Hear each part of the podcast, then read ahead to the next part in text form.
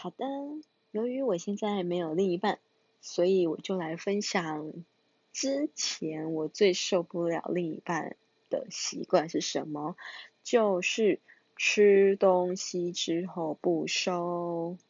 是的，常常可能例如说饼干吃完还没吃完哦，就是呃可能例如说多利多滋吃了吃到一半，然后封口也不封就放着，或者是。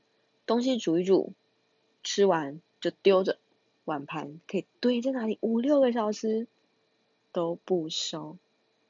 没错，我就觉得不行，很脏。